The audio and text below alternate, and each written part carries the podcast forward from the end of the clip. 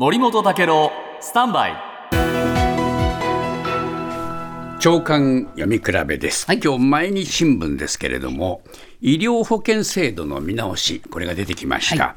で今回の見直しのポイントはですね世代間と世代間の世代内の、えーこの能力に応じた負担のお推進というこれがまあテーマなんですよ、はい。でこの能力に応じたっていうのはどういうことかっていうと、経済力があるかないか、はあはあえーその能力です、はい。えー他の能力じゃないんです。じゃ ないのそれでですね、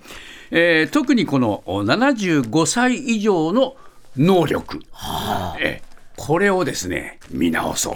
という、こういう話になってるんですね。でこれ世代間という意味で言うと75歳以上に、えー焦点が当た。る、はい。世代内で言うとですねこれ現役世代の間では所得の高い大企業の会社員に負担増を求める、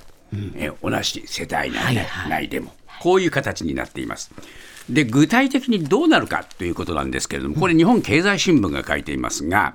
年収200万円なら、これ、75歳以上ですよ、はい。えー3900円えー増えて、9万700円。はい。年間、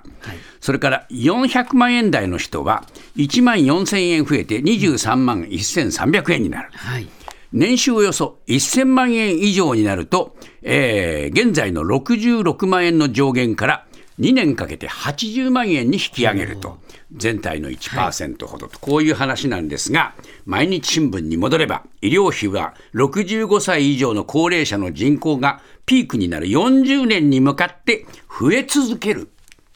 こういう状況ですから、負担の付け替えをやってみても、やっぱりね、なかなかね、